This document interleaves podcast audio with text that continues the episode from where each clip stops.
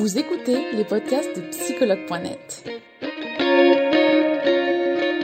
Un espace dédié au bien-être émotionnel par des experts de la psychologie et de la santé mentale. Commençons ce podcast.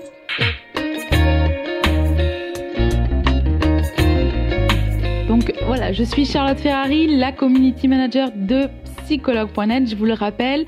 Aujourd'hui, nous faisons un direct avec Cindy Hurson pour apprendre à s'affirmer pour vaincre sa timidité.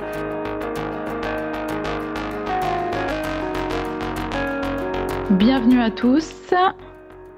Bonjour Cindy, comment ça va? Ça va Et toi? Ça va très bien. Ça va très bien, merci. Donc euh, aujourd'hui, on va être ensemble pour ce direct pour apprendre à s'affirmer, pour vaincre sa timidité. Je vais te demander de te présenter aux utilisateurs et utilisatrices comme d'habitude.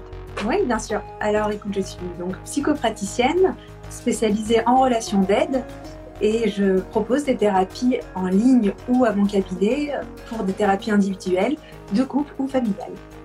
D'accord, merci Cindy. Donc aujourd'hui, on va apprendre à s'affirmer, euh, donc pour vaincre sa timidité. Euh, Cindy, qu'entend-on par affirmation de soi déjà? Alors l'affirmation de soi, en fait, c'est de dire ce qu'on pense, mais tout en respectant l'autre. C'est-à-dire d'être dans le juste. On est capable de d'avoir un bon positionnement face à l'autre dans le relationnel, mais en même temps d'avoir un, bon comportement intérieur, c'est-à-dire qu'on on se donne de la valeur. On sait qu'on a une importance qui fait qu'on doit se respecter. Donc voilà, ça c'est très important. Et, euh, et, donc du coup, on, on, on, dit les choses, ses besoins, euh, ses, ses, envies, ses opinions de manière euh, appropriée, euh, honnête, et, et, voilà, avec un langage précis, simple, harmonieux. D'accord, sans agressivité finalement, parce que c'est vrai que certaines personnes s'affirment, mais parfois avec agressivité, elles ne savent pas vraiment comment s'affirmer. Oui, exactement. En fait, c'est-à-dire ce, qui est, ce qui est important là-dedans, c'est de toujours garder un équilibre. On s'écoute, on, donc on se respecte, on doit dire les choses, mais on respecte l'autre. Donc euh, là-dessus, ce qui est important, c'est je m'écoute moi, mais je considère toujours l'autre. Donc je choisis aussi le moment approprié. Euh, je, si là je vois que la personne n'est pas en, état, j'attends. Si je vois que à, ce moment-là on est dans un lieu où il y a d'autres personnes, je vais attendre peut-être aussi à un autre moment. Donc il y a aussi ce ressenti-là, ce qui fait partie du respect de l'autre. Donc c'est vraiment le, le, le mix des deux et l'équilibre des deux qui est important. D'accord. Et c'est vrai, Cindy, aussi que euh, chez les personnes qui s'affirment peu ou pas, on retrouve euh, ces personnes qui font passer les autres avant soi, justement, ou qui veulent toujours euh, faire plaisir. Pourquoi? Oui, alors ça c'est vrai, et je suis très contente qu'on en parle parce que souvent c'est ce qu'on dit des vrais gentils en fait, ils se font bouffer euh, parce qu'ils n'arrivent pas à se positionner. Donc je suis contente qu'on en parle là-dessus et je vais juste expliquer à tout le monde avant euh, les différentes catégories. C'est-à-dire que soit on a donc un comportement affirmatif, ce qu'on vient d'expliquer, soit on a donc un comportement non affirmatif. Et alors, quand on est dans ce comportement non affirmatif, il y a trois sous-catégories. Il y a soit le comportement agressif, donc c'est-à-dire c'est un rapport de force, et évidemment là, on va, euh, on va dire les choses cash sans penser euh, aux répercussions. Donc on est dans le non-respect de l'autre. En gros, on va vider son sac. Et, euh, et c'est un petit peu l'idée je mords avant, avant d'être mordu. Donc, généralement, des gens qui veulent camoufler un manque de confiance et qui se protègent à, à travers cette, cette, agressivité. Voilà. D'accord. Déjà, ça, c'est c'est un des premiers comportements qui n'est pas équilibré. Ensuite, on en a un deuxième est dans le comportement manipulateur. Et donc là, on retrouve le triangle de manipulation dramatique, c'est-à-dire persécuteur, sauveur, victime. D'accord. De Cartman, c'est ça? Exactement, le triangle de D'accord. Donc là, soit la personne en face du coup est persécutrice et donc c'est pour affaiblir euh, l'autre, soit elle est sauveuse et donc on va, elle va vouloir créer une dépendance affective, ou soit elle se met en position de victime pour faire culpabiliser l'autre. Donc évidemment c'est elle qui, qui, va, qui va euh, gérer la communication, qui va driver tout ça, et donc l'autre l'autre personne n'arrive plus à, analyser les choses de manière juste et, euh, et évidemment le comportement est à nouveau déséquilibré. Et le troisième comportement non affirmatif qui existe, c'est donc le comportement de soumis. Et c'est dans cette catégorie-là qu'on va parler de ces personnes qui laissent toujours les autres passer avant eux et qui vont toujours vouloir faire plaisir. Donc les soumis, ce sont donc des gens qui vont subir, qui s'effacent, qui se mettent en victime. Et, et alors ça, c'est directement lié à l'ego. On en a déjà parlé, évidemment, mais c'est important d'en reparler. C'est-à-dire que l'ego, à la base, euh, on est avec et on doit, il doit être nourri. Donc généralement, ce sont nos parents, évidemment, comme ce sont les premiers interlocuteurs avec nous, ce sont nos parents qui nourrissent cet ego et qui vont le, construire pour qu'il soit équilibré. Parce qu'évidemment, si on a un ego surdimensionné, euh, on va nourrir ce narcissisme, on est au-dessus de tout le monde et c'est pas bon. Et si on a un ego affaibli, on va être donc dans le comportement du soumis. Donc le but à la base des parents, euh, principalement, c'est d'équilibrer cet ego et donc du coup de pouvoir être juste et d'arriver à ce comportement affirmatif naturellement. D'accord? Donc les blessures de l'enfance, un des directs qu'on a fait il y a plusieurs mois, c'est vraiment par rapport à ça qu'il faut aussi se référer. C'est-à-dire les blessures notamment du rejet, de l'abandon, de l'humiliation, euh, ça a un impact direct sur la communication avec l'autre. Et est-ce que j'ose dire ce que je pense C'est évident. Donc, c'est vrai que si on a eu des injonctions ou des contre-injonctions, donc le verbal ou le non-verbal de nos parents qui a été dans ce sens, c'est-à-dire t'as pas le droit d'exister, fais plaisir aux autres, euh, avec des parents euh, assez brimants qui ne nous donnent pas la parole, donc du coup qui ne nous donnent pas l'opportunité de nous positionner dès l'enfance, et là, je pense qu'on peut faire aussi une petite référence à la famille toxique, on a aussi fait un direct, parce que ça, c'est relié, en fait. Et évidemment, euh, voilà, lorsqu'on est dans ce, dans ce cas de figure, euh, et ben, en fait, on ne nous propose pas qu'on puisse prendre notre place dans la société avec, euh, avec les autres. Et du coup, découle euh, ce problème d'être soumis. Et on se dit, de toute façon, dans nos croyances limitantes, hein, évidemment, on va se dire, euh, les autres sont mieux que moi, je ne mérite pas d'avoir de l'importance, je ne mérite pas qu'on s'occupe de moi. Et en gros, je ne vaux pas grand-chose. Hein, donc, et, du coup, forcément, tellement on va être dominé par la peur qui est je peux pas vivre seul, j'ai peur qu'on m'abandonne, j'ai peur d'être isolé, voilà. Du coup, on va dire bon, du moment que je fais plaisir aux autres, du moment que je réponds à leurs envies, ça veut dire qu'ils vont rester avec moi et donc, euh, du coup, euh, au moins, voilà, au moins, j'existe, j'appartiens à une famille, j'appartiens à, un groupe d'individus. Et donc, on va nourrir euh, ce besoin-là avant tout. Mais évidemment, on va le subir aussi. Et puis, il y a un moment où, où ça prend trop d'aspects négatifs et, et, on peut rentrer vraiment dans l'isolement ou, dans la dépression.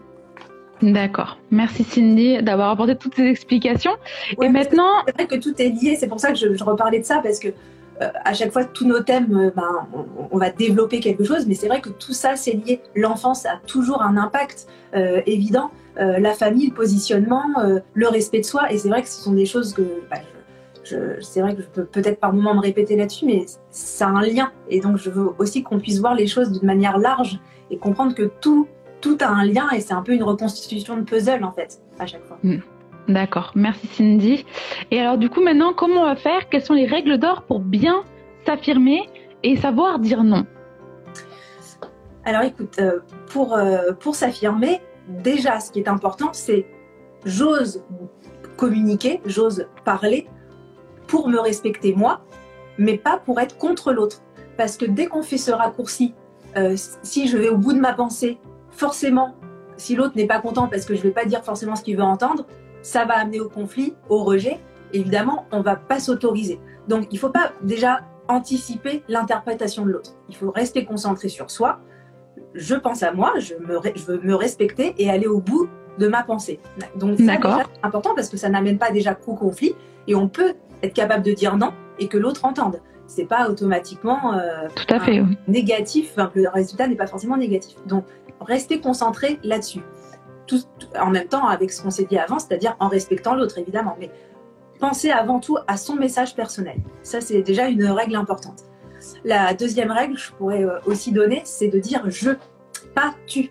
C'est-à-dire je ressens ça, pas tu m'as fait ça, tu m'as fait ressentir ça. Dès qu'on est dans le tu, on est dans donc l'accusation, et l'autre automatiquement, par instinct animal de survie, va vouloir se défendre, il va vouloir mordre. Et donc on va clasher. Et ça va pas, on va pas aller au bout, donc on va pas se sentir satisfait de l'échange. Donc il faut dire je, voilà, euh, je suis comme ça, par rapport à ma personnalité, euh, j'ai ressenti ça, je. Donc le jeu est primordial. Il faut aussi décrire la situation objectivement. Voilà. Analyser, c'est-à-dire euh, on était là, telle personne a dit ça, après toi tu as dit ça, voilà, et moi j'ai ressenti ça à ce moment-là. Je voulais voilà, et de recadrer la situation dans l'ensemble c'est important pour qu'on ouvre un petit peu le spectre et qu'on ne soit pas que dans notre vision personnelle, mais qu'on puisse voir la situation dans un ensemble plus large possible. Mm. Euh, voilà, c'est encore euh, une autre clé. Une autre clé. Et euh, sinon, ce qui est important, évidemment, c'est quand on dit je, mais on nomme son émotion.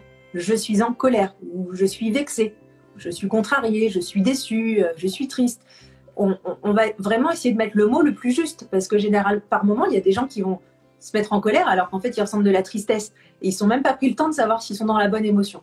Donc prendre ce temps et, oser mettre le mot juste. Ça c'est important. Comme ça le message peut que mieux passer évidemment derrière. Et puis, derrière l'émotion on exprime euh, vraiment ses besoins.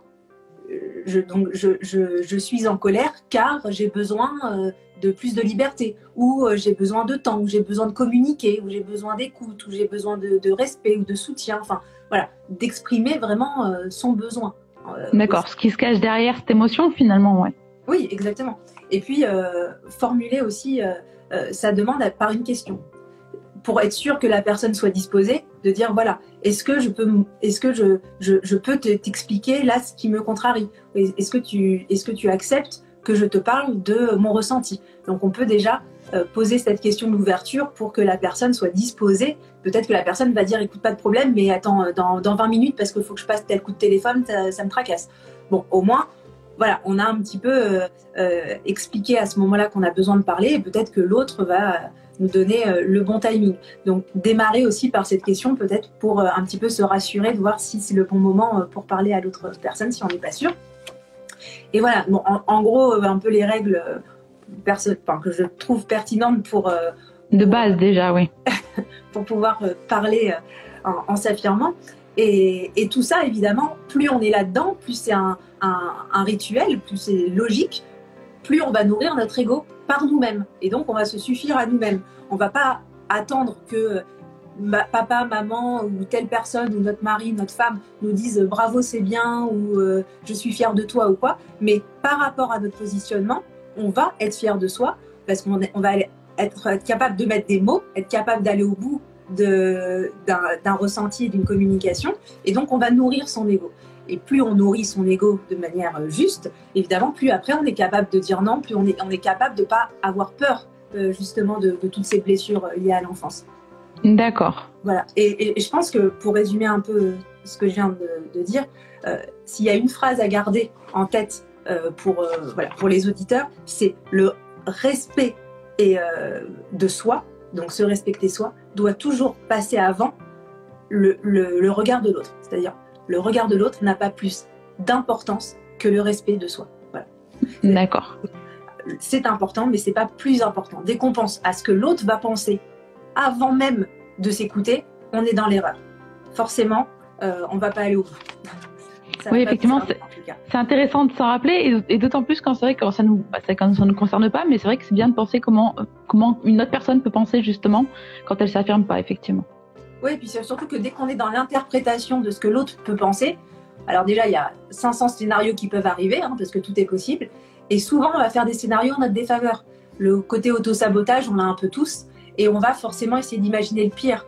Euh, peut-être pour se rassurer, pour, se dire au moins si c'est pas ça, euh, ça sera moins pire que ce que j'imaginais. Mais on va forcément se créer des scénarios un peu catastrophes et donc ça va nous, nous affaiblir, ça va nous fragiliser. Donc c'est dommage. Donc on se dit, voilà, le regard de l'autre n'a pas plus d'importance que le respect de soi. Donc la priorité, dire ce que je pense, avec respect évidemment. Et après, voilà, on verra ce que l'autre euh, en dira. Je pense que cet ordre-là est capital pour oser. D'accord, merci Cindy. Il y a une autre question que posaient beaucoup les utilisateurs et utilisatrices, c'était de savoir comment s'affirmer justement, mais sans blesser l'autre, ce qui paraissait pour eux très compliqué finalement. Ouais, alors bah, déjà si on respecte ces règles, logiquement, on est censé ne pas blesser l'autre, évidemment, euh, parce qu'on va être euh, dans le respect de l'autre, voilà. Mais en plus de ça, pour s'assurer, il y a aussi d'être capable de reformuler euh, pour être sûr que la personne n'a pas mal interprété. C'est-à-dire, euh, tu as bien compris ce que, ce que je disais, c'est ça, ça, ça. Ou veux-tu toi me le reformuler pour voir si tu as bien compris le message? Euh, Voilà, donc peut-être dans cette reformulation active, ça peut aider. Ensuite, ce qu'il faut penser, c'est euh, évidemment d'être empathique, donc d'être capable de se mettre à la place de l'autre. Donc euh, si, le moment est mal approprié, forcément, on, peut, on risque de le blesser. Mais ça, du moment qu'on a vu tout ce qu'on a analysé et observé précédemment, ça ne doit pas arriver normalement. Mais surtout, lorsqu'on communique, on est dans ce qu'on appelle l'adulte. L'adulte, c'est la manière analytique, objective de dire les choses. Et c'est dans la raison, c'est le rationnel. L'enfant, enfant intérieur, et la partie enfant, c'est l'émotionnel. Donc, généralement, quand on ressent quelque chose, on va le ressentir émotionnellement, donc dans l'enfant. Et après, la manière de le dire à l'autre va se faire dans l'adulte. Donc, il y a le fond et la forme, en gros. Donc, le fond, c'est l'émotion. Donc on l'écoute, on, met le mot, l'émotion juste, et ensuite on reformule dans l'adulte. D'accord. Et, c'est vraiment ce, travail-là, euh, très complémentaire en fait, qui va amener à pouvoir exprimer ce qu'on veut dire sans blesser l'autre. Voilà. Donc euh, de, pouvoir vraiment essayer de, comprendre les deux. L'adulte qui va mettre les mots et l'enfant, euh, la partie émotionnelle qui va vraiment ressentir. Et ensuite, euh, c'est aussi important de le dire, c'est que donc si on a bien fait cet exercice de dire les choses avec respect, au bon moment, de manière juste, euh, voilà, le respect de l'autre et tout ça. Si on a, on, s'est bien positionné là-dedans, donc on a eu vraiment ce comportement affirmatif. Après, la communication, faut pas oublier que c'est 50-50. D'accord? Il, y a hmm. il y a nous, ce qu'on envoie, et il y a aussi les 50 de l'autre. Donc si l'autre en face, il n'a pas eu encore cette capacité à être dans le comportement affirmatif, donc pas équilibré, eh ben, sa réaction ne nous appartient pas. On ne doit pas culpabiliser de ça. Nous, on l'a déposé. Du moment qu'on sait qu'on est en accord, qu'on est juste euh, et sincère, après, si lui le prend mal, c'est son problème. Oui, il y, a une il y, a une partie qu'on contrôle finalement et une autre qu'on ne contrôle pas. Si on veut contrôler les 100, c'est perdu d'avance. On a 50%. Et c'est vrai que l'autre en face a lui aussi de se remettre en question. Pourquoi j'ai été blessé là d'un coup? Pourquoi d'un coup j'ai été agressif? Alors s'il a le comportement agressif qu'on a expliqué tout à l'heure et tout de suite il va mordre, il va voilà, c'est que oui, il a peut-être un, problème d'estime de soi. Il a un problème de, confiance en soi. Ça, ça, ça le regarde c'est son, son travail personnel. Donc on ne peut pas nous gérer euh, euh, voilà, le, le, travail et l'équilibre affectif et émotionnel de chacun. Donc, garder ces 50%. Si là, nous, on les a bien gérés, et ben après, ça appartient à la personne en face. Même et si pas se... la voix blessée. Et, pas se culpabiliser finalement, parce que certaines personnes ici peuvent se culpabiliser. On a raison de se culpabiliser. Si on l'a dit et on a parlé de quelque chose d'intime devant plein de monde et que ça a mis l'autre mal à l'aise, si on n'a pas mis les bons mots, si on a été trop dur, si on a accumulé beaucoup de colère et on le défoule tout sur cette personne-là alors que la pauvre elle ne méritait pas ça. Voilà, plein d'exemples comme ça, effectivement, euh, oui, c'est injuste. Et donc, du coup, euh, euh, on peut blesser la personne et, c'était méchant. Maintenant, si nous, on a fait tout ce travail, comme on vient de l'expliquer tout à l'heure, voilà, l'autre peut se sentir blessé, mais il faut bien différencier que là, ça devient sa problématique. D'accord. D'accord, merci Cindy hein, pour toutes ces recommandations et ces conseils. Et est-ce que justement tu aurais une thérapie indiquée ici pour améliorer son affirmation de soi? Alors écoute, moi je suis euh, beaucoup dans l'analyse transactionnelle. C'est vraiment le, travail que j'effectue le plus souvent, euh, quotidiennement, euh, avec toute ma patientèle. Donc l'analyse transactionnelle, c'est déjà ce que je viens d'expliquer là dans ce qu'on appelle les états du moi. C'est le travail entre adultes, parents et enfants. Et donc bien écouter son enfant et évidemment se positionner et communiquer dans l'adulte pour trouver des solutions pour avancer. Donc déjà euh, voilà, dans l'analyse transactionnelle, il y a ça, il y a aussi euh, les, scénarios de vie, donc ce que j'expliquais un petit peu avec les injonctions contre injonctions de papa-maman, donc travailler tout le scénario euh, de vie et, et, donc l'enfance, les blessures et les répercussions que ça a pu avoir après dans notre vie d'adulte. D'accord. Et aussi donc tout ce qui est jeu psychologique, c'est-à-dire voilà, exemple, au travail, on n'a pas réussi parce que l'affirmation, le bon positionnement, on peut l'avoir dans un chapitre de vie, mais pas forcément dans tous. Donc, exemple, on peut très bien avec son mari ou sa femme avoir euh, cette affirmation, ce, positionnement affirmatif parfait, mais au travail, euh, on n'y arrive pas du tout. Donc, qu'est-ce qui se passe? On est au travail, soit on va être justement à subir, à être victime, euh, et donc on va prendre sur soi, on va, on va rien dire, et on arrive à la maison, et comme ça, on sait qu'on gère très très bien l'affirmation à la maison, eh ben, on va euh, exagérer le truc et on va devenir du coup agressif. C'est-à-dire que on va prendre tout ce qu'on n'a pas osé dire à telle personne, à, bien exprimer, aller au bout de, nos ressentis euh, au moment du travail, et donc on va euh, déballer tout ça sur notre conjoint en trouvant des prétextes bateaux, hein, clichés, c'est-à-dire quoi, t'as même pas rangé le linge alors qu'il est déjà 8 heures, ça fait 2 heures que t'es à la maison. Voilà, on va s'énerver démesurément. On va ressortir tout ça. je vais le faire, pourquoi tu t'énerves? Et on rentre là-dedans parce qu'en fait, la personne, à, ce moment-là, n'a pas réussi à avoir ce positionnement, ce comportement affirmatif au travail, et donc va rentrer dans un jeu psychologique avec son conjoint parce qu'elle va s'autoriser à le faire. Et donc ça, c'est très vicieux, et il faut le désamorcer très vite parce que ça met beaucoup, beaucoup de, de lourdeur, de poids dans le couple, et c'est bien dommage. Donc, et oui, parce que finalement, c'est une injustice face à cette réaction. d'injustice, c'est exactement ça. Donc il suffit que le conjoint en face, il ait cette blessure d'injustice marquée en lui de, pour euh, sa raison personnelle. Euh, et ben il va complètement d'un coup euh, se révolter et pas vouloir de se laisser faire. Et donc ça monte comme ça. Après l'autre va culpabiliser, va s'excuser. Mais bon, bref, on rentre dans des, dans, justement dans, dans des scénarios vraiment pas agréables. Alors qu'au fond, si la personne s'était bien positionnée au travail, a, a, été capable de se mettre en adulte, de dire les choses, elle rentre à la maison et puis alors elle, aurait juste dit à son mari ou à, à sa femme voilà j'ai réussi à dire telle chose je suis fière de moi donc l'ego on la nourrit et on en parle et l'autre dit ah bah très bien c'est super raconte-moi et tout et puis après bah voilà si elle linge ah t'as pas rangé le linge bon bah on va le faire ensemble ça prend deux minutes et c'est fini donc c'est vrai que ça a des répercussions là-dessus qui sont énormes et quotidiennes. C'est surtout ça qui va essouffler le couple et qui va créer des tensions. C'est vraiment les petites choses du quotidien donc tout ça pour dire qu'en analyse transactionnelle, c'est ce que je travaille. Et, euh, c'est vrai que je trouve que c'est vraiment, euh, euh, pour moi, la chose très pertinente pour travailler vraiment tout ce, comportement affirmatif. Après, il y a le coaching comportemental que je fais aussi beaucoup. D'accord. Qu'est-ce que c'est exactement? C'est-à-dire qu'on travaille par jeu de rôle. On va se mettre dans la situation. Et donc, moi, je vais être la personne problématique, par exemple. Et elle va réessayer euh, de formuler donc face à moi ce qu'elle aurait dû faire pour être dans le bon comportement, le comportement affirmatif, et pour se le prouver qu'elle est capable. Et comme ça, en situation réelle, après, euh, elle y arrive plus facilement. Ou inversement, moi, je me mets à sa place pour qu'elle ait l'effet miroir et que du coup, elle percute le, dysfonctionnement et, puisse en prendre conscience plus facilement. Donc le jeu de rôle, c'est euh, très intéressant aussi, justement, pour être tout de suite dans l'action. J'aime bien de toute façon être dans l'action, donc voilà, ça c'est quelque chose que, je trouve pertinent. Et puis après, je fais aussi, comme je suis formée en, en sophro, je, fais aussi beaucoup de, visualisation où on se remet dans la situation qui nous a posé problème et on va casser en fait euh, bah, ce qui s'est passé. On va recréer un nouveau scénario en notre faveur pour euh, pouvoir euh, voir que ça peut être agréable et voir le ressenti et aller au bout. Et du coup, pareil, c'est un, un soutien pour pouvoir vraiment le vivre après en temps réel avec la personne qui nous a posé problème. D'accord. Donc ici, finalement, l'analyse transactionnelle et le coaching comportemental pour apprendre à mieux s'affirmer. Exactement. En tout cas, moi, c'est ce que je, pratique avec mes patients D'accord, merci Cindy. Euh, on va passer à deux, trois questions rapidement maintenant des utilisateurs, comme d'habitude. Alors, euh,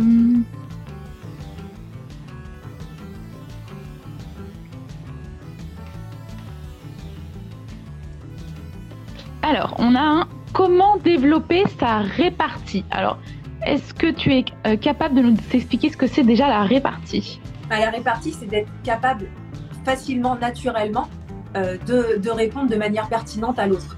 Donc, souvent, ce qui se passe, je pense peut-être que la personne fait écho à ça, c'est que c'est une fois qu'on est sorti du lieu, qu'on est dans la voiture ou dans les transports, on se dit ah, j'aurais dû lui répondre ça, ça, c'est des Et donc on s'en veut, on a envie de retourner en arrière et de revivre la, situation.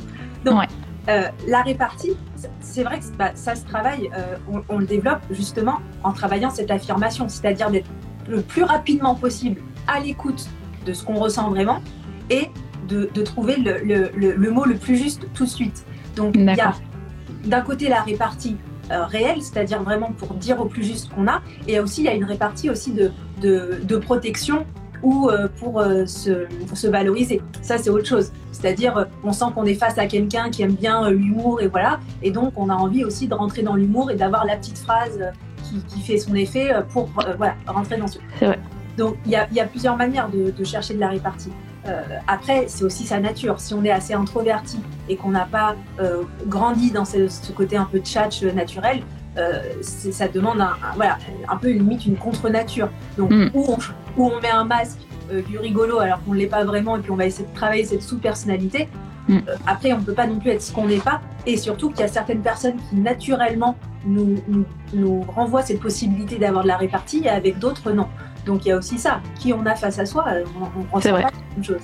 Donc après, développer sa répartie, si c'est dans un travail euh, thérapeutique en jeu de rôle, évidemment, euh, ça marche très très bien.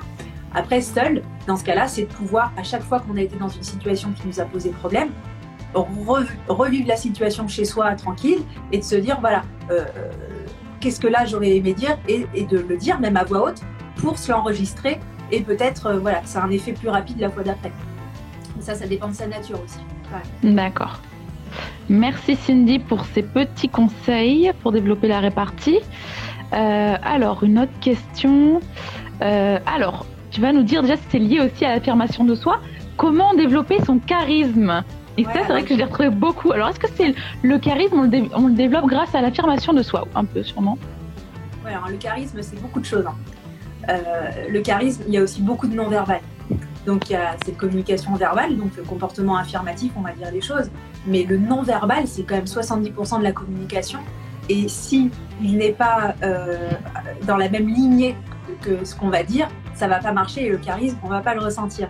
Donc euh, c'est un tout. En fait, ce charisme, c'est de pouvoir aussi euh, vraiment être cohérent entre pendant ce qu'on dit, l'imposer dans, dans le corporel. Voilà c'est vraiment l'union des deux, d'être pertinent dans les mots et d'être pertinent dans le corporel qui fait qu'on sent que quelqu'un a du charisme. Alors après, évidemment, il y a un tout, il y a le rôle qu'on a, euh, il y a un, rapport de force, enfin, je veux dire, dans le, par rapport au, job qu'on a, évidemment, ça peut faciliter le charisme. Euh, il y en a aussi avec la tenue vestimentaire, hein. c'est quand même pas rien, et on peut pas, voilà, ça reste quand même un costume, et donc le costume du charisme est là ou pas, donc euh, c'est quand même aussi important. Mais sinon, c'est le corporel, et il faut faire attention à ça. Exemple, si euh, je suis en train de te dire euh, euh, si si je suis super sûre de moi et que je suis voûtée avec les bras fermés comme ça, je sais pas si tu vois totalement. Ça va être ça va être compliqué de te croire. Voilà, on va se dire mais enfin non, elle, aspire tout sauf l'affirmation de soi. Voilà. Donc ce que c'est pour ça que c'est important. C'est pas de, jouer un rôle, c'est quand on maîtrise et qu'on est en accord avec ce qu'on dit dans un sujet qui qui, nous parle, euh, qu'on a envie de défendre, il faut aussi que le corps soit dans la même lignée. Tant qu'il n'est pas dans la même lignée, le charisme ne sortira pas de toute façon. Donc je pense que c'est un travail corporel. Alors le théâtre peut aider, évidemment, tout ce, voilà, ce, travail de euh, je me montre face aux autres. Euh, et puis, et puis bon, il y, a plein de petits exercices qu'on peut avoir, pareil, en thérapie pour voilà, le travail face à la glace, que je fais aussi. J'ai un miroir dans mon cabinet exprès. Bon, il y a, y a, plein de petites choses pour aider à, ça. Voilà. Mais c'est pas le charisme n'est pas non plus narcissique. Hein. Faut pas mm. mélanger. Voilà. Parce qu'il y a des gens qui, pour eux, euh, euh, le charisme, c'est être narcissique. Ça n'a rien à voir. Oui, c'est des choses complètement différentes finalement. Merci Cindy. On va faire une dernière question. Mm-hmm. Alors, je ne sais pas laquelle choisir, mais euh, alors, je ne sais pas si elle va te, te parler ou pas. Alors, euh, j'ai une question. Donc, euh, comment prendre sa place? Alors, je ne sais pas comment toi tu expliques cette question ou pas. Peut-être qu'on va avoir des interprétations différentes. Et eh oui, comment prendre sa place? En fait, bon, évidemment, c'est le positionnement, c'est l'affirmation. Donc, euh, c'est-à-dire, alors, tout dépend. Il y a évidemment au travail, il y a dans, dans des groupes imposés qu'on n'a pas choisi, il y a au sein de la famille, qu'on n'a non plus pas choisi, mais qu'on aura toute sa vie il y a au sein du groupe qu'on a choisi, des amis ou quoi. Donc déjà, c'est pas pareil. Donc, comment prendre sa place? Il y a deux choses. Être autant capable de voir ce que l'on ressent et de voir qui est en face de nous. Donc, l'équilibre entre je sais m'adapter pour aussi être un effet miroir et que les gens se sentent euh, en lien avec soi, c'est important. Donc l'adaptation, mais de pas subir cette adaptation. C'est pas je, sens que la personne attend, ça de moi, je vais lui donner, et puis, euh, puis comme ça, elle sera contente.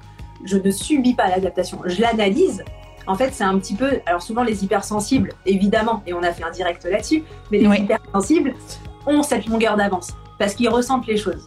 Donc, du coup, ils ressentent l'atmosphère, ils ressentent les gens et ils arrivent plus facilement à prendre leur place quand ils ne subissent pas l'hypersensibilité parce qu'ils sentent l'environnement et donc ils arrivent à trouver cet équilibre, cette justesse pour se dire là, je peux prendre la parole, là, je peux un peu me mettre en retrait, là, voilà. Donc, prendre sa place, c'est aussi de développer son sens instinctif, le côté un peu animal, euh, où je suis, voilà. Parce que sinon, on rentre dans un rapport de force. Soit on a une personnalité très dominante, écrasante, et donc qui va prendre toute la place, qui va vouloir euh, tout choisir, tout dire pour tout le monde, et donc nous, on va s'écraser. Ou on va vouloir tellement prendre sa place qu'on va pas laisser les autres euh, parler et on va du coup écraser les autres. Donc, prendre sa place de manière juste, évidemment, je l'entends, c'est développer cet instinct un peu instinctif animal, renifler en quelque sorte, entre guillemets, euh, les gens et de voir ce qu'on peut s'autoriser à quel moment, et toujours être à l'écoute de soi pour se dire, par contre, ça, ça me tient à cœur, ça, il faut que je le dise aujourd'hui, ça, il faut que, voilà, euh, et, et, donc de parler quand euh, ça nous semble normal et nécessaire. Voilà, donc prendre sa place, moi là je le vois comme ça, je sais pas si toi tu as une autre interprétation. D'accord, non, non, moi je voyais vraiment comme ouais, prendre sa place, comment euh, comment définir finalement un peu euh, ce que je veux, quoi, définir, ouais, s'affirmer, mais peut-être euh, s'affirmer aussi envers soi-même, tu sais. Et oui, mais en fait, de toute façon, prendre sa place, même dans la société en général. Donc, on revient sur les blessures de l'enfance, parce que évidemment, si c'est le côté n'existe pas, parce que blessure du rejet, tout ça qui est très très marquante, évidemment, il va falloir qu'on aille commencer par le commencement, c'est-à-dire observer cette, cette blessure, en prendre conscience et travailler et casser toutes les croyances liées à ça et être dans le, travail comportemental pour vraiment euh, changer son positionnement. Donc ça, c'est une chose. Mais après, de toute façon, prendre sa place, ça passe par, je pense, et je, m'autorise un temps de pensée, je m'autorise à m'écouter totalement. Mmh, exactement, ouais. Est-ce que là, je voudrais changer de métier? Est-ce que là, je, je là, est-ce que c'est vraiment ma place justement? Est-ce que ça a un intérêt? Est-ce que le, ça a un sens pour moi le matin quand je me réveille? Donc, prendre sa place, avant tout, avant que ce soit par rapport au regard des autres, c'est soi, comme je l'ai dit tout à l'heure. Ouais. Euh, et une fois qu'on le sait, qu'est-ce qui est en mon pouvoir pour y arriver? Donc, il y a des choses personnelles, il y a des choses où on va avoir des aides extérieures, mais en tout cas, dans ces 50% qui sont toujours pareils, c'est-à-dire soit euh, qu'est-ce que moi je peux euh, mettre en application pour justement me sentir à ma place. Mais ça passe par la réflexion, s'autoriser à être dans le vrai. À ça, voilà, parce que par moment, il y en a, ils vont dire, euh, je sais pas, bon, un peu cliché, bah, je suis médecin, mais c'est mes parents qui ont voulu que je sois médecin parce que tout le monde a. Ouais.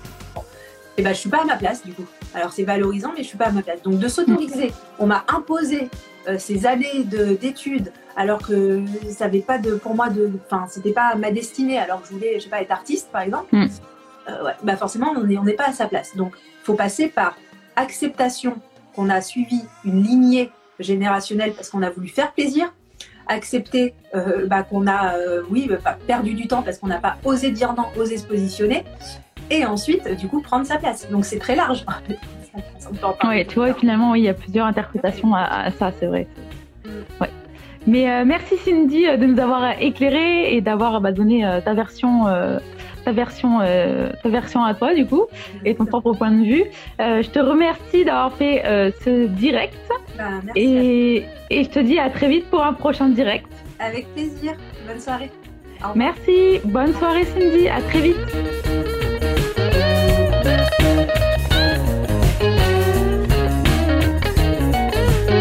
Nous espérons que vous avez aimé le podcast d'aujourd'hui. Souvenez-vous que tous ces sujets sont disponibles sur notre site psychologue.net et que vous pouvez également voir la vidéo complète sur l'Instagram TV sur psychologue.net. Rendez-vous dans notre prochain podcast.